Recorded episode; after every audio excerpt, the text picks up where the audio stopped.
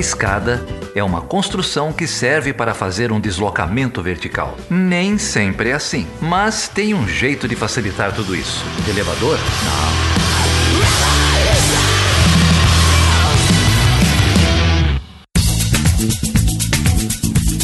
Grande Geraldo Zaran, meu amigo de longa data, hein, Geraldo? não vou falar de quantos anos, porque eu não quero explanar a sua idade aqui, nem a minha. Mas você tá bem? Tudo bem, né? Friozinho. Tá tudo encapuzado, parece que tá frio aí em São Paulo. Inverno chegando aqui em São Paulo. Aquele, tá inverno ótimo. de São Paulo é, é, aquele trato no seu sistema imunológico, né? Sei. Uma semana tá 7 graus, na outra tá 20, depois volta para 8. E, é. E aí o seu sistema imunológico vai se virando, né? Não sabe Minas, se é... É, já em Minas não tá muito diferente não, tá meio frio também, mas Minas tem uma vantagem, né? Que aqui começa a temporada das festas juninas, então tá todo mundo louco de quentão e de e cheio de pamonha, mas tá bom. Mas eu não vim aqui para falar só sobre isso, não. Eu vim aqui para falar de um assunto sério.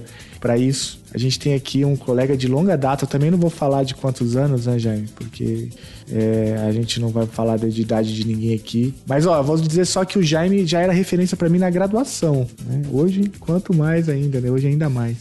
Estou aqui com o Jaime César Coelho, professor, amigo. Ele é professor do Departamento de Economia e Relações Internacionais da Universidade Federal de Santa Catarina. Tem feito aí pesquisas na área de economia política internacional, tem bastante coisa publicada e também é pesquisador do Instituto Nacional de Estudos sobre os Estados Unidos, o NCT-NEU, grupo de pesquisa que eu também faço parte.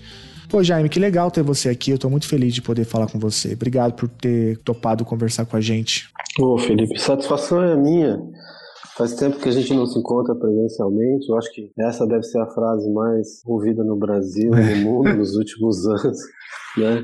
Satisfação Geraldo também, é, generosidade sua aí, e colocar como referência, eu acho que referências cruzadas, então, né? Estamos todos nessa nave incandescente chamada Terra, né? Cada vez mais, por sinal. Cada é, vez mais é, incandescente, é, né? É, pois é, e esses dias eu falava assim, ah, a gente está numa transição, né? E a pessoa, colega nossa, inclusive, a Aline, uhum. a federal de Goiás, ela me, me fez uma pergunta, olha, me incomoda um pouco. queria saber o que, que você de por transição. Né? E eu acho que é uma pergunta boa, sabe? porque a gente fala e, e, a gente, quando fala assim, a gente não está falando de, de, com certo rigor científico. Uhum. Então a gente, quando é perguntado, é, é, esse tipo de pergunta nos remete à necessidade da gente pensar de uma maneira um pouco mais rigorosa. Uhum. Mas eu acho que a gente está num mundo de transição. A transição não implica que a gente está é, saindo necessariamente de um ciclo hegemônico para outro ciclo hegemônico. Uhum. Significa que a gente está num processo de questionamento de ideias, né, num processo onde as coisas não funcionam adequadamente, onde a governança internacional está sendo colocada em questão, num processo onde a globalização, que foi é, o trend, digamos assim, né, dos últimos 40 anos, está sofrendo um questionamento por parte da potência que justamente desencadeou todo esse processo, né? E dentro de uma modificação em termos de distribuição de capacidades aí, né? Uhum. O que, a gente chama de distribuição de capacidades? É. Houve uma divisão, uma modificação importante na divisão internacional do trabalho, com a ascensão da China, né? E isso afeta a competição interestatal, afeta a distribuição é, do butim. Afeta como que o excedente vai ser é, absorvido ou capturado pelas forças que têm capacidade de fazê-lo. Né? Eu acho que essa é a, esse é o contexto onde emergem é, uma série de sintomas aí que a gente está vivenciando, por exemplo, como a guerra. Uhum. Ô Jaime, você já começou falando, né, de vários temas importantes aqui, eu vou querer voltar em muitos deles, né? Mas para a gente começar então essa, essa discussão sobre transição ou não, né, é, seja lá o que signifique, ou esses sintomas, né? É, que você acabou de falar no final, há um pressuposto na tua fala, né, que talvez o ouvinte mais desatento não tenha percebido. Havia um tipo de ordenamento anterior, né? um ordenamento que você até fez uma referência à hegemonia dos Estados Unidos, um, um tempo onde havia uma ordem econômica internacional é, que vigorou, sei lá, relativamente estável né? até certo ponto. É, essa ordem, então, ela é uma ordem, pelo que eu conheço seus trabalhos, né? É, é, ancorada, entre outras coisas, no dólar, na economia americana, na liderança americana. Acho que dá para chamar isso de hegemonia dos Estados Unidos. E esse mundo em transição, então, seria um mundo do declínio da influência estadunidense. Você até fala, não necessariamente há um novo ciclo hegemônico né, em, em ascensão, mas é um mundo em transição. Ou seja, então, o que você está lendo é que os Estados Unidos não têm mais capacidade de é, promover a mesma estabilidade do que promovia antes. É, e exatamente até há uma, há uma conjuntura específica que permite que te permite, nas tuas pesquisas, dizer, olha, é mais ou menos nesse momento do tempo, na linha do tempo, que essa transição começa a ficar mais é, sistêmica, mais profunda. É, eu acho que é importante dar esse tratamento inicial para a gente entender exatamente o que, que você está chamando, né? De, de transição e de sintomas. Dá, dá para falar um pouco sobre isso? Ah, eu acho que sim. Veja, quando a gente trabalha com aquela ideia do Cox, né, Robert W. Cox, que não está familiarizado, um grande é, estudioso das relações internacionais, canadense, que baseou parte do seu trabalho numa perspectiva gramsciana, né? embora seja um autor bastante é, eclético, digamos assim, né? Tem gente que não gosta dessa palavra, mas eu acho que é uma palavra que define bem. Eu acho assim que o Cox tem um esquema que ele diz assim: olha, você tem que olhar uma ordem pela sua dimensão das ideias, pela dimensão da distribuição das capacidades materiais, ou seja, produção de valor, produção de riqueza, onde é que ela é feita, qual é o lugar do, do planeta, né? E quem controla a produção da riqueza, mais importante ainda, né? Capacidades materiais, que é controle sobre as armas, ou seja, sobre a materialidade que permite a destruição e, portanto, reforça a coerção, poder de coerção. E as instituições que acabam, sejam elas de mercado, sejam elas é, interestatais, que acabam criando algum tipo de, de funcionalidade sistêmica. Então, acho sim, sim é, eu acho que isso funda uma ordem. Eu acho que a ordem americana está dividida em dois momentos, que é pré-70 é, pré e depois de 70. Entre 1945 até 1970 e depois de 70. O que, que a gente vê? Até 70, você tem um tipo de, de economia política global onde você tem um, uma consolidação do dólar enquanto uma moeda internacional, mas ainda um dólar lastreado em ouro. E toda aquela consolidação, todo o processo que a gente chama de processo de exportação do capital nas suas diferentes dimensões, na sua dimensão comercial, na sua dimensão fundamentalmente produtiva. Então esse capital está se expandindo sob a liderança do capital americano, do capital estadunidense, para ser mais preciso. O que, que, é a década de 70? A década de 70 é quando né, a, a, dinâmica competitiva e os atributos da liderança dos Estados Unidos eles entram em questão com a forma de organização da mesa. E isso aparece sintomaticamente na capacidade dos Estados Unidos em financiar a sua posição como líder, seja do ponto de vista das guerras que ele se envolve, seja do ponto de vista da da expansão das necessidades de financiamento interno. Dado que né, a capacidade competitiva dos Estados Unidos, embora é, muito grande, apresentava né, também uma perda relativa, dado que você tinha o crescimento de outras economias, da Europa, liderada pela Alemanha, do Japão e por aí vai. Que é uma história que a gente conhece bem. Chega na década de 70 ali, você tem um questionamento disso, você não tem capacidade... Aquela, aquela, aquele, aquela amarra ao dólar, que era o ouro, ela não se sustenta mais. E naquele momento, você tem o quê? Um sistema que começa a operar numa discussão em torno de quem que vai pagar o custo da transição, porque se abre um período de transição ali. Essa transição, ela vai. Ah, os, os, produtores de petróleo dizem o seguinte: não, nós não. Quer dizer, o que, que chama esse custo de transição, né? Todo mundo sabia que o dólar ia patinar, que o dólar ia perder valor. Então, se você está posicionado nessa moeda como reserva de valor, ou se você é um tradable, se você vende alguma coisa importante nessa moeda, e todo mundo estava mais ou menos fazendo isso, mas a mais importante de todas em termos de receita era o petróleo, e é o petróleo, o que, que fazem os atores? Eles se antecipam de alguma maneira. E o pessoal do petróleo diz assim: ah, vai, a gente está diante de uma desvalorização do, da moeda e a gente vai dar um, um choque, vai aumentar preços para ter uma compensação em termos de receita. E os Estados Unidos, por sua vez, desvalorizam a moeda e tiram o lastro. Então ali você tem que rearticular tudo. Você tem que rearticular ideias, você tem que rearticular as instituições. O Fundo Monetário Internacional foi criado para uma coisa, tem que sofrer uma uma reforma nos seus estatutos, porque ele não vai ser mais o guardião da paridade fixa do dólar em relação ao ouro e, consequentemente, em todo o PEG, todas as, as moedas que estão ancoradas nesse sistema, que fazem parte dos países que fazem parte do Fundo Monetário Internacional, e ele vai redefinir suas funções. Você não tem um fim de Bretton Woods no sentido de que um é, autor é, bem conhecido das relações internacionais, que lhe é caro, né, que é o Gerd Ruggie, que ele fala, né? Ah, você não tem um, uma solução de continuidade, você não tem uma ruptura ali, portanto é uma continuidade da ordem liberal, né? É, é o que a gente está assistindo, é, é, é o, se completa um ciclo. Você tinha liberdade de movimento capital na forma produtiva, na forma financeira, na forma, melhor dizendo, comercial, agora vai ter na forma financeira. Bom, eu não acho assim. Eu acho que você tem uma continuidade da Pax americana, ou seja, da hegemonia americana, mas há modificações substanciais substantivas na forma de percepção dos atores. Né? A década de 70 tem ali a estagflação, que é o que a gente está vivendo agora, tá? A gente está vivendo algo muito parecido com a década de 70 do século passado, que é um sintoma da transição.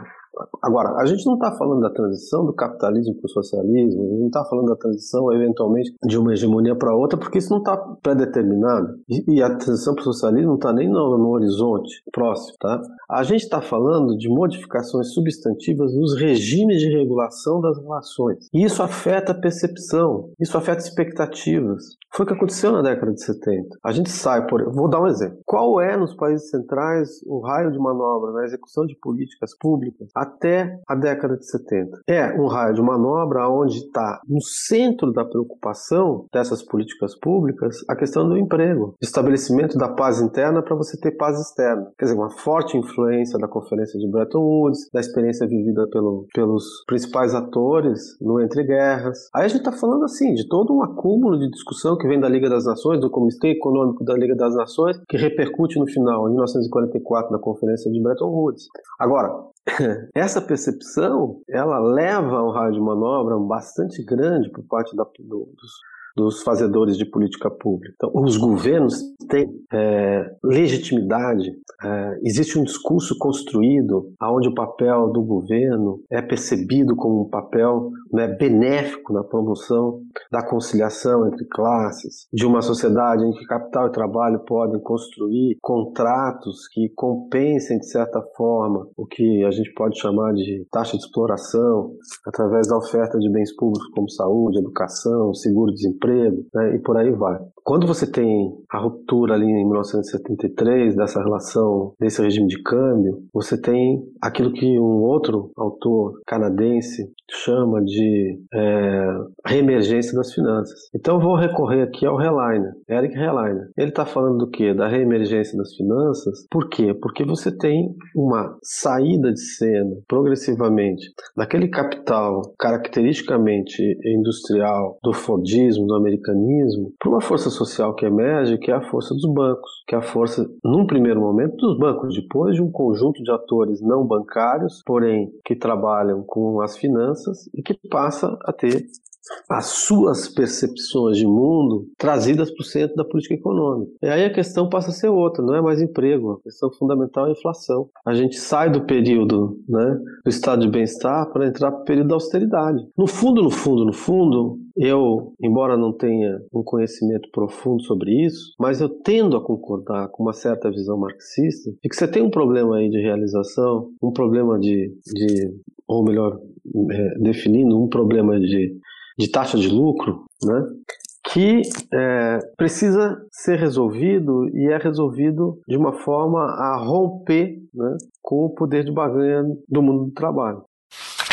O que eu vejo é que existe uma variável interveniente hoje que parece semelhante, mas é muito mais poderosa, do que a que existia naquele momento. Se naquele momento os Estados Unidos estavam perdendo, estavam com uma perda relativa de capacidade de controlar a economia política global, nos moldes, é, na forma como o regime estava estabelecido, eles precisavam fazer essa alteração, fizeram e conseguiram retomar a hegemonia. Hoje você tem uma ascensão de, um, de uma economia que é a chinesa, que se transforma numa produtora de valor é, que ameaça efetivamente um elemento estrutural do poder americano. Muito embora. Então, isso, né, veja, quando você fala qual é, a, qual é o momento, é, eu acho que a gente pode assim pensar num sintoma importante que foi a crise de 2008, como um sintoma assim de que algo na dinâmica de funcionamento para a produção do valor no hemisfério ocidental, como gostam os americanos de dizer, e que a gente toma de empréstimo, mas de forma não rigorosa, algo na realização do valor, na produção da riqueza, lado de cá, vai indo bem.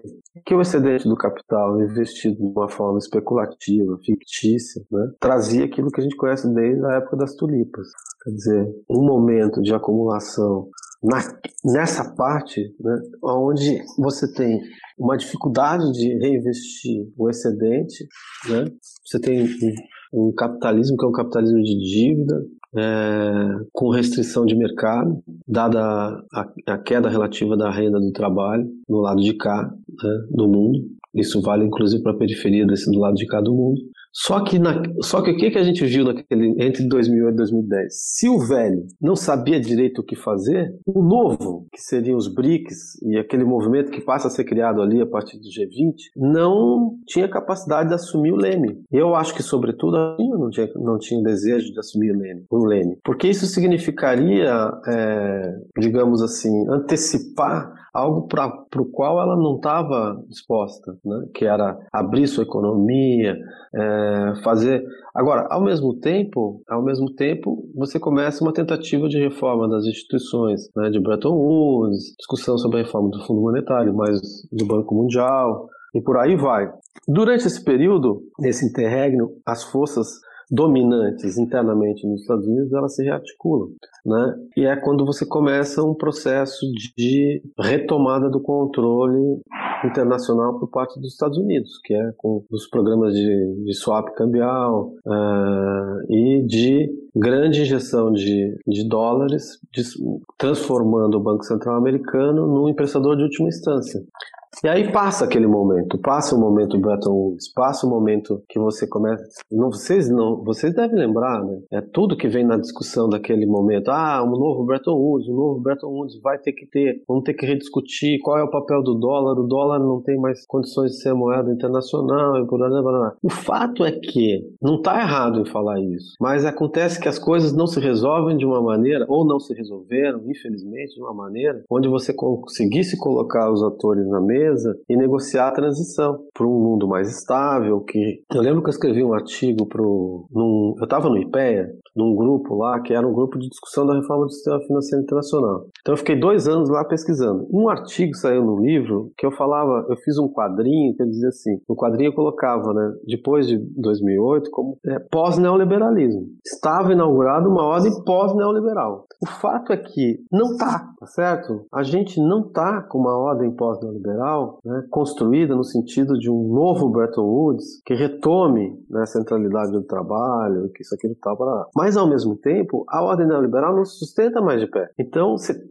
está caminhando para alguma coisa que você não sabe exatamente para onde é que vai, e a sintomatologia da guerra ela aparece. Agora, vejamos uma coisa importante. Eu não tenho dúvida que boa parte do poder americano se sustenta ainda porque você não tem substituição é, possível. Eu li um artigo do italiano essa semana que foi interessantíssimo. Ele faz uma, ele bota, faz um comparativo entre países que são credores e países que são devedores. E ele está tentando encontrar é, razões econômicas para a guerra da Ucrânia, para a guerra na Ucrânia. Ele e outros economistas italianos, italianos que eu ando lendo agora, eles estão tentando buscar alguma razão econômica, isso, aquilo, tal. E aí ele falava, vamos pensar o seguinte: tem uma parte do mundo aqui que é um mundo que é uma parte devedora, então é uma parte que é credora. Por exemplo, a Alemanha é credora, o Japão é credor, mas os Estados Unidos são devedores. E eu, ele levanta uma hipótese que eu jogo para vocês, isso, para vocês pensarem, porque eu não tenho uma resposta para isso, eu achei inusitada. Ele diz assim: todo mundo que se prepara para uma guerra de longo prazo é parte de uma posição credora, porque vai precisar se endividar, vai se endividar internamente. Os governos precisam se endividar para fazer caixa, para pagar sua posição né, de financiamento. Ele diz assim: percebam como a Rússia está numa situação muito, muito positiva. A Rússia tem uma dívida pública interna de a mais baixa da lista que ele colocou lá, 16% do total em relação ao PIB. Só que aqui, daí depois eu fiquei pensando, né? Bom, isso é válido, mas não é possível que ele não tenha levado isso em consideração sendo um grande economista. Isso é válido quando você não produz a moeda de, de, de, de curso internacional. Então, o que, que acontece com os Estados Unidos? Eles há muito tempo são uma nação devedora, né? As famílias estão endividadas, o, o governo está endividado, mas eles, eles continuam produzindo dólar, que é a moeda que é aceita internacionalmente. Enquanto eles puderem fazer isso, né, a sua capacidade de financiamento é ilimitada. Essa é uma hipótese, tá certo? Então, isso me joga naquela perspectiva de que se em algum momento o poder americano tiver que ser abalado, ele vai ser abalado sobretudo, né, quando os atores começarem a mudar suas posições em termos de ativo monetário. O que, que essa guerra traz para a gente agora? A guerra mostra o seguinte, que existem condições mais do que suficientes para que, partindo de uma análise de comportamento racional e admitindo que os atores são racionais, embora não perfeitamente, mas admitindo que eles são racionais, e eu concordo que eles são, com racionalidade limitada, mas são, eles estão olhando o futuro a partir do que eles viram agora com. Já tinham visto com o Irã, estão vendo, já tinham visto com a Venezuela, estão vendo com a Rússia agora. Que é a utilização da institucionalidade de pagamentos internacional para bloquear o acesso de um país aos seus próprios recursos. E chama-se captura de dinheiro alheio. Pode ser traduzido como confisco ou como né, um roubo temporário, digamos assim. Eles estão congelando, eles não estão dizendo que estão pegando. Embora os Estados Unidos, o governo americano já tenha dito, ah, parte desse dinheiro aí pode ser utilizado pela Ucrânia para sua reconstrução, desse dinheiro das reservas russas que estão congelados sob custódia de bancos que aderiram às sanções. Mas se você olha isso, aqueles países que têm alguma relevância do ponto de vista do peso relativo na economia política global, se eles olham isso, seria de se esperar que eles comecem a buscar uma diversificação maior. Porque olha só, tecnicamente, o Brasil, por exemplo, o Brasil pode ter uma diversificação maior. Porque se você olhar o fluxo de comércio, a, a interdependência do Brasil hoje em termos econômicos, a posição chinesa é muito destacada, a posição europeia também. Só que as nossas reservas não refletem isso. A gente está posicionado quase, quase 95% em dólar. O Chutando a Escada conta com apoio financeiro dos seus ouvintes. Para saber mais, acesse chutandoaescada.com.br barra apoio.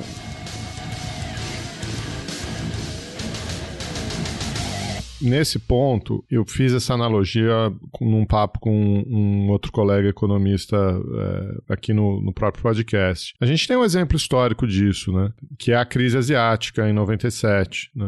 É, a maneira como o FMI e os organismos ocidentais é, pediam para que os, os, tigres asiáticos é, abrissem sua conta de capitais, né? Permitissem o livre fluxo de capitais. Os tigres que vinham apresentando décadas de crescimento, aquilo nos anos 90 virou a menina dos olhos dos mercados internacionais, esses países começaram a liberalizar, é, isso levou a uma instabilidade, levou a uma corrida contra as moedas dos, do, dos países da região, é, começa, se eu não me engano, lá com a crise na, na Tailândia, isso vai se espalhando para os outros países da região, é, e aí, quando chamado a intervir, é, a resposta do, do Fundo Monetário Internacional foi o pacote de de austeridade, um pacote de condicionalidades, né?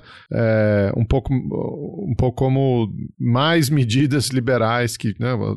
Se o liberalismo causou o problema, não, então a gente dobra a aposta e a China olhando tudo isso, e em uma certa medida a Índia ou até países como o Brasil, bom, quer dizer então que a hora que a gente começou a participar do mercado internacional, abriu nossas contas, teve uma corrida contra a nossa moeda, então o nome do jogo é ter, ter reserva em moeda internacional, né? é, é ter reserva em dólar. Então, isso explica, num certo sentido, a estratégia do Banco Central Chinês de acumular reserva em moeda forte, acumular reserva em dólar. A Índia fez a mesma coisa, o Japão faz a mesma coisa, e até o Brasil, no começo dos anos 2000, durante o governo Lula, fez a mesma coisa. Né? A gente, durante os anos 90, ouvia muito falar de corrida contra o real, corrida contra a moeda brasileira.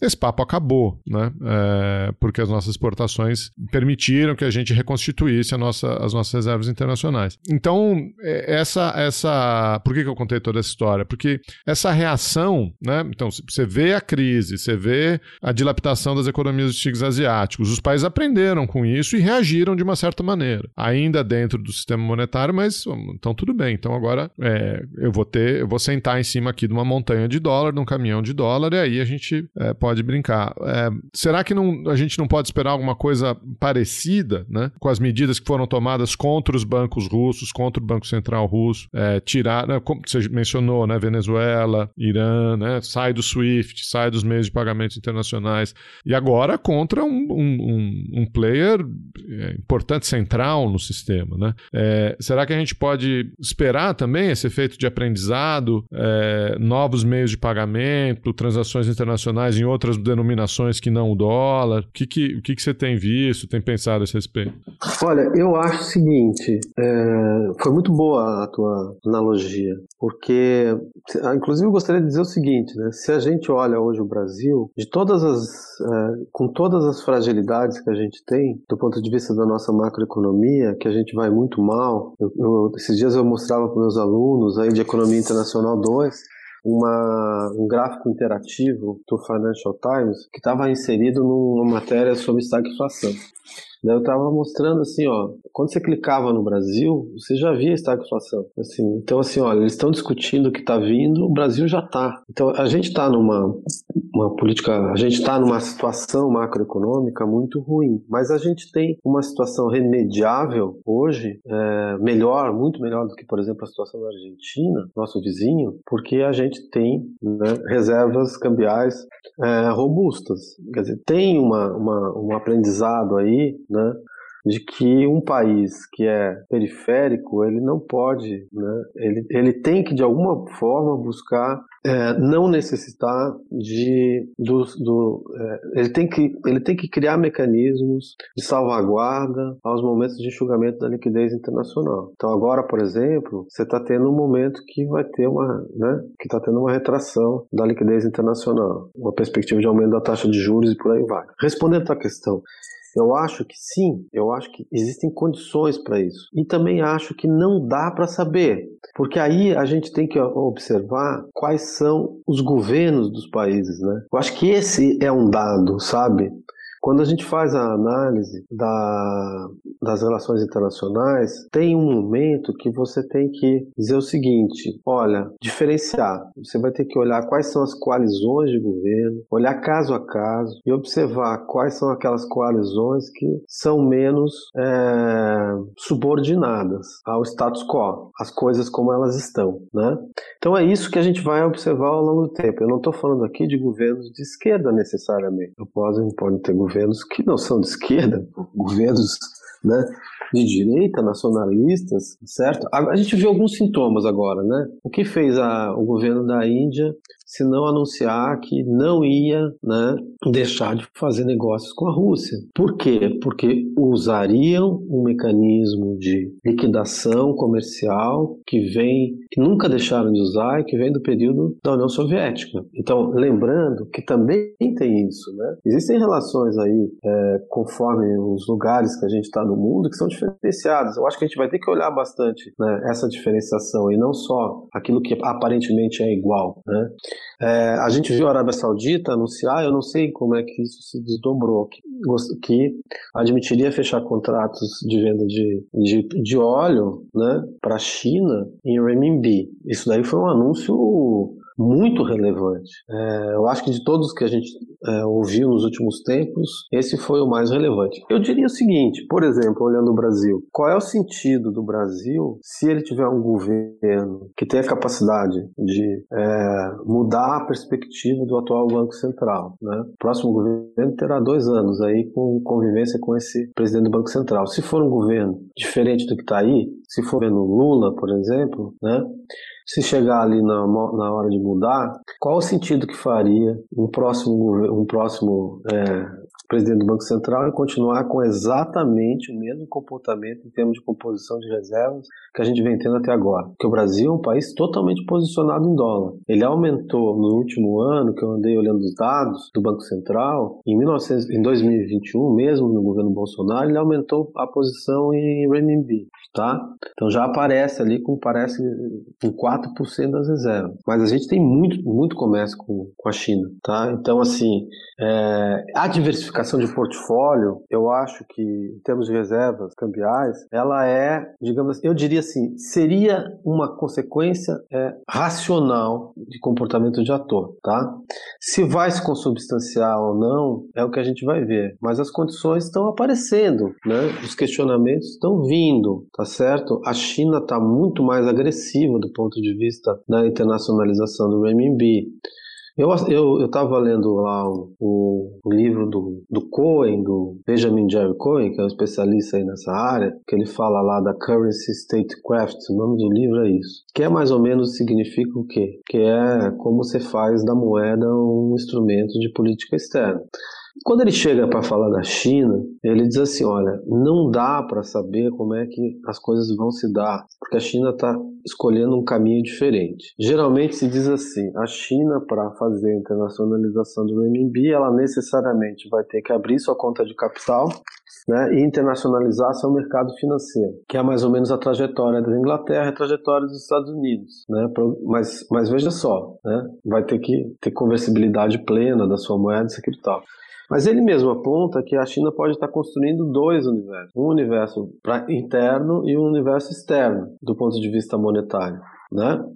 e que isso nunca foi testado. Então, essa, essa, isso, isso pode ser algo interessante. Eu acho que a gente tem que estar atento, por exemplo, com esses mecanismos de swap que estão. A gente tem que acompanhar e ver se os dados vão trazer informações para a gente. Qual vai ser a expansão desse mecanismo, que é um mecanismo que alternativo né, à utilização do dólar, digamos assim, que já era algo que vinha acontecendo com a Rússia e a China.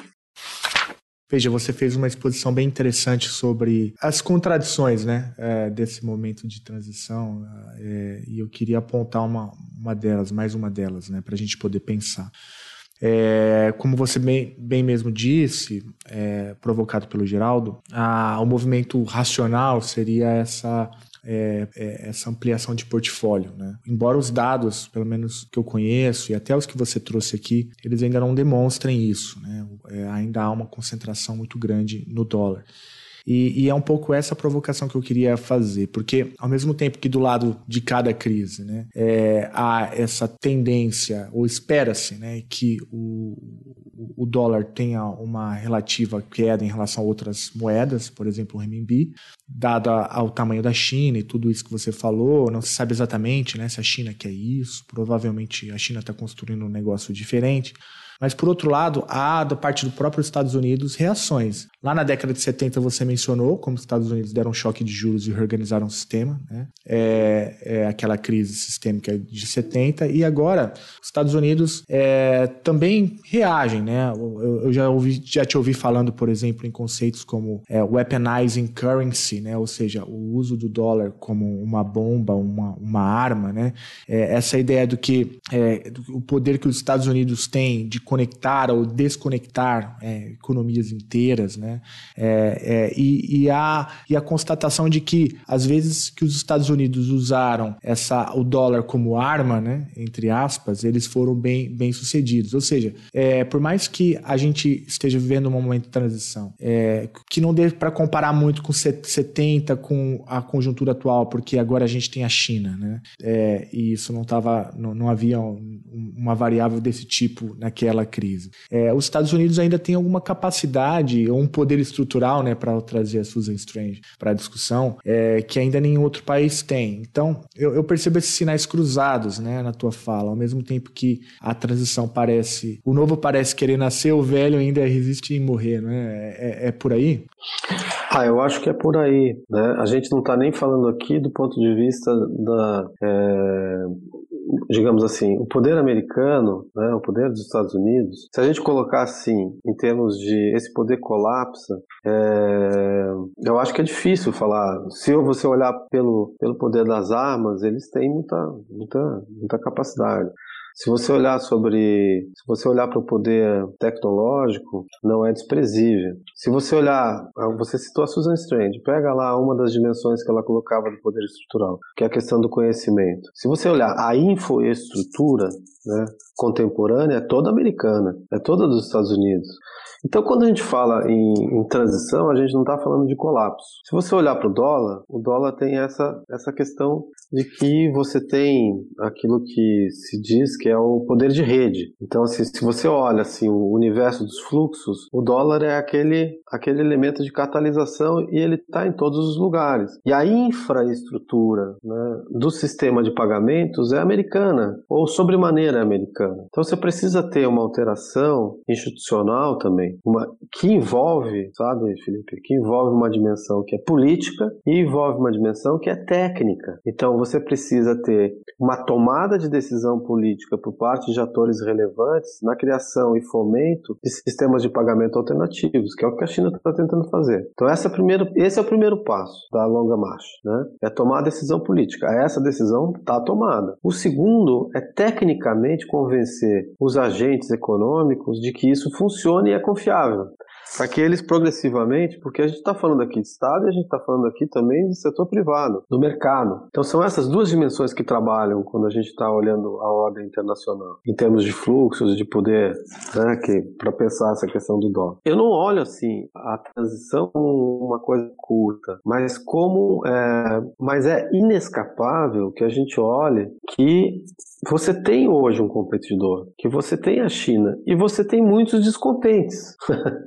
Quer dizer, você tem um ingrediente que você não tinha no passado. Se a gente olha, do, enquanto a União Soviética foi um polo de atração, ela atrapalhou o Ocidente, digamos assim, ela atrapalhou as pretensões dos Estados Unidos. Mas ela nunca jogou no terreno dos Estados Unidos. Ela não disputava mercado. A China entrou, vamos dizer o seguinte, a China entrou no coração do sistema. Ela foi disputar mercado. Então, assim, é novo, é diferente e aponta para um mundo né, que está se movimentando. Agora, é um mundo é, que tem também né, muitos perigos, como todo processo de transição, você tem hoje uma situação que é uma situação de, de risco de uma guerra total, né, sob condições de nuclearização. Então são coisas assim que, que estão no nosso horizonte, que a gente. Acho que hoje ninguém em consciência diz o seguinte: não, isso não, é, não esse, esse é um risco desprezível, tá certo? Não é desprezível. Aí a gente apela para aquilo que a gente. Os atores são racionais, mas nessa racionalidade eles podem perder a razão. E são nesses momentos que você tem a eclosão né, é, do imponderável. Aí trabalho um pouco mais filosoficamente, mas eu acho assim que o poder americano ele está sendo desafiado, tá?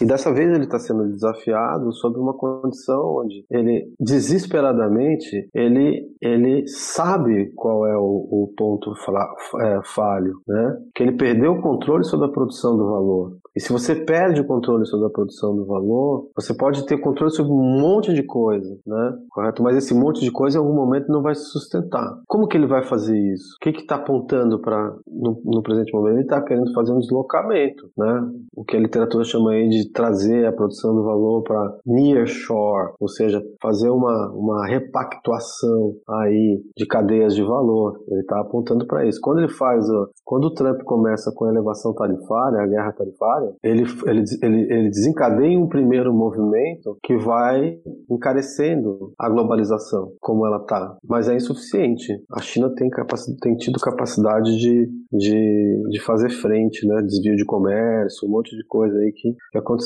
Agora veio a pandemia também, né? A pandemia ela, ela, ela afeta as cadeias de valor, né? A infraestrutura existente e por aí vai. Então assim eu vejo um pouco que é, a gente não pode imaginar que será tão fácil para os Estados Unidos recuperarem o controle sobre o sistema. Eu não acho, né? Não acho que será tão fácil. E acho que né, muito do que a gente vai viver dependerá da Europa.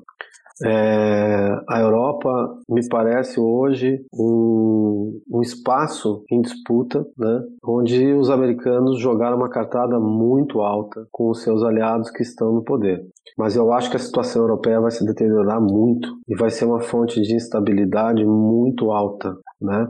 Por conta da inflação que está vindo, da mudança da, da, do modelo né, de interdependência energética que tinha sido construído entre a, União Europeia e a Rússia. Né? Isso não sai de graça, isso sai caro. Né? Isso envolve que o trabalhador europeu, que já não vive uma condição há muito tempo boa, há muito tempo é um trabalhador que vive uma condição ruim, né, de perda de bem-estar, que ele agora, de uma maneira mais acelerada, perca bem-estar. Não é possível que isso não repercuta é, na dinâmica política dos países europeus. E eu acho que aí mora um, um, um, uma das chaves dessa estratégia perigosa que os Estados Unidos estão adotando, né? de capturar a Europa como um, um como um, digamos assim, a fronteira que ela, como se fosse um quintal, como se fosse um, uma fronteira que ela, os Estados Unidos não admitem mais é, o avanço é, do Oriente ou da China. Jaime, uma das coisas que me chamou a atenção na, nesse cenário todo, né, essa, acho que dá para chamar de crise da ordem liberal internacional, enfim, que são múltiplas dimensões, né? Você citou, a gente citou algumas delas, mas crise do multilateralismo, enfim, essa movimentação da, de, do que você chamou lá de arquitetura financeira internacional, das instituições, né? A gente poderia falar bastante disso, mas hum, uma, uma das coisas que você falou que me chamou a atenção é que a, a resistência, né, ou, ou pelo menos menos, se não resistência, há um descontentamento, é, principalmente do nosso lado de cá, né, para usar outra expressão que você falou. Por outro lado, é, eu, eu não tenho visto, e pode ser que eu não esteja olhando para o lugar certo, uma, uma possibilidade de, de construção de um movimento de resistência organizado. Né? É, a gente falou em algum momento em BRICS, mas o BRICS desaparece né, do, do debate. É, e, e, enfim, a provocação é um pouco essa: há a possibilidade de construção de um movimento terceiro-mundista, não alinhado, ou alguma coisa nesse sentido, é, ou, ou a gente vai nadando novamente com a maré e vê onde isso vai dar sem nenhuma proposta significativa. Porque parece que do, do lado da periferia, é, e aí eu não estou colocando, obviamente, a China na periferia, né? É, a gente está um pouco sem, sem instrumentos, né? Sem, sem instrumentos reais de ação.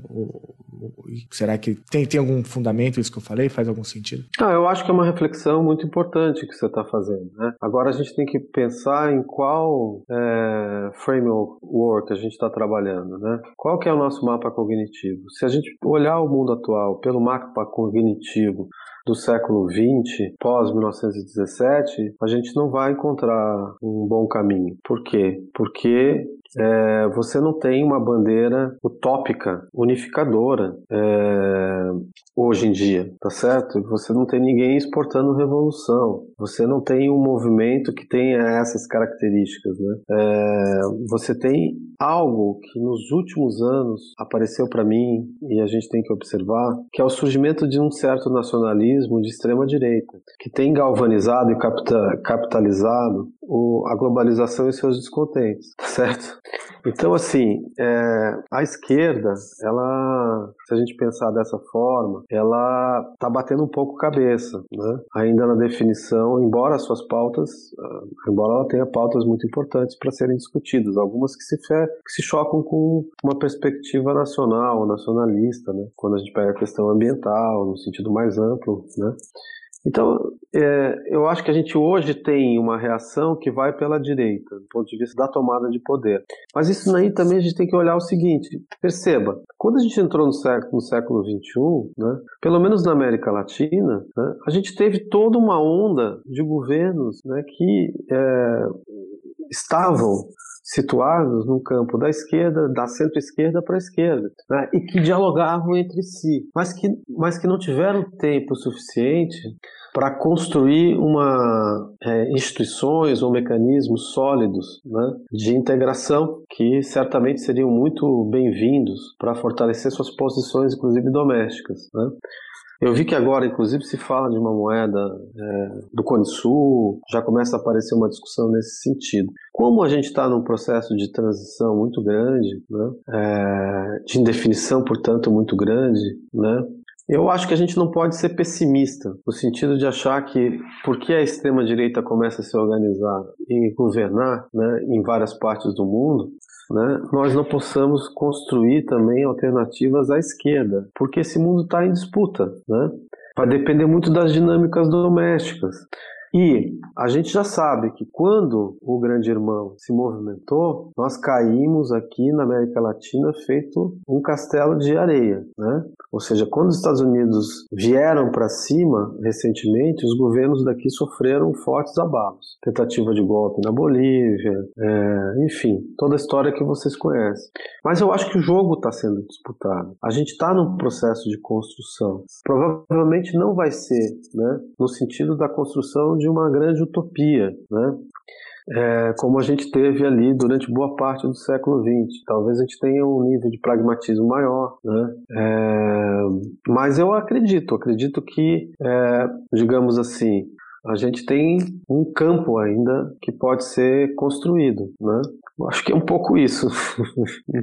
Fiquei lembrando aqui das minhas aulas de política internacional contemporânea, é, quando a gente falava, o, o Jaime mencionou a globalização e seus descontentes, né, que é um título de, de alguns livros famosos e tal mas como esses descontentes se mobilizavam no Fórum Social Mundial, se mobilizavam né, é, no começo dos anos 90 e, e porque os, os governos não deram resposta a isso, é, a dinâmica foi se aprofundando e hoje é, esses descontentes estão na extrema-direita, né, na direita, na extrema-direita. Fiquei, fiquei lembrando dessas reflexões que eu eu já fiz sozinho tantas vezes, caindo num desespero existencial, mas, mas a luta continua, né? Não tem nada, não tem nada, não tem nada dado, né? Acho que a gente tem visto esses, esses movimentos cíclicos e uma fluidez cada vez maior, né? Uma certa, os movimentos de, re, de reação uh, ao governo da vez, ao incumbente da vez. Uh, acho que a gente ainda vai viver para ver muita coisa.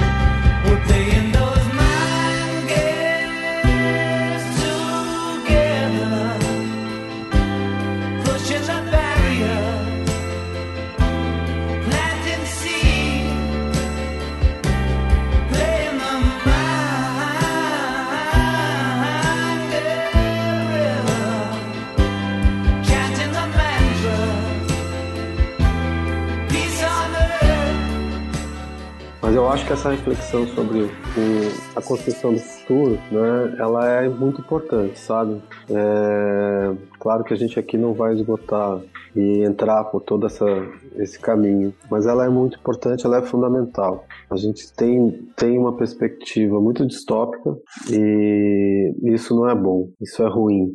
Eu tive, só para finalizar, para me despedir de vocês, eu tive uma experiência na Itália que é, eu ainda vou ter que refletir muitos anos ainda porque ali estava o maior partido comunista do Ocidente. E não era um partido é, de quadros, ele era um partido que estava em cada esquina de uma parte expressiva da, da, das cidades italianas. Só para vocês terem uma ideia, né? onde eu morava ali, o nome da, das ruas era Rosa Luxemburgo, Lenin, Gramsci, ainda hoje. Né? E, e você sabe, o partido acabou, lá tem os círculos. Quando acabou a Segunda Guerra Mundial, Togliatti, que era um grande líder, disse assim: a tarefa do partido é que do lado de cada igreja católica tem que sair um círculo popular, entendeu? Porque nós vamos disputar palmo a palmo, né? Essa batalha política.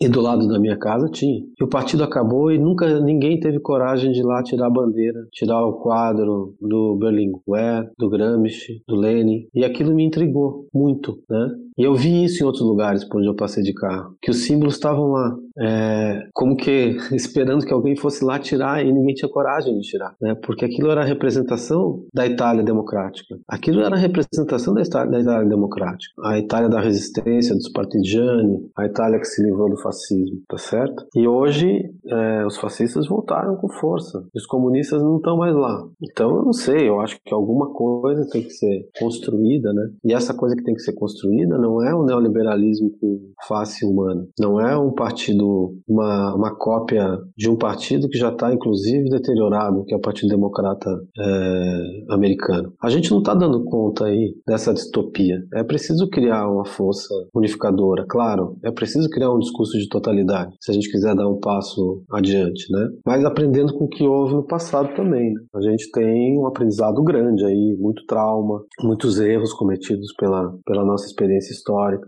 enquanto esquerda. Aí eu estou me colocando aqui como alguém pertencente a esse campo, né? É, e a gente está vivendo no Brasil uma situação que eu acho que é uma situação de grande risco, né? É, muito, muito complicado, porque a gente vê os poderes constituídos aí estruturais na mão da direita. Né? A gente tem efetivamente no Brasil um Estado que defende o que há, é, que, que, que, não tem absolutamente é, nada que se assemelhe a uma perspectiva liberal, democrática.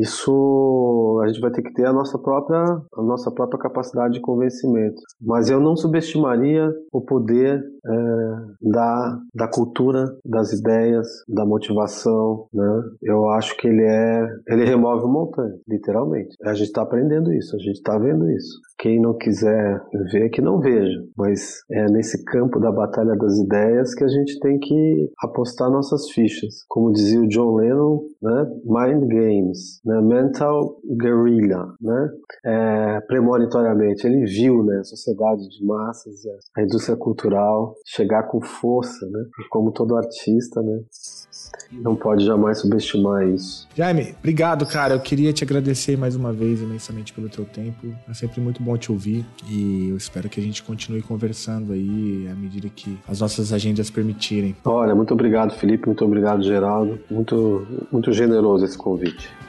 Man.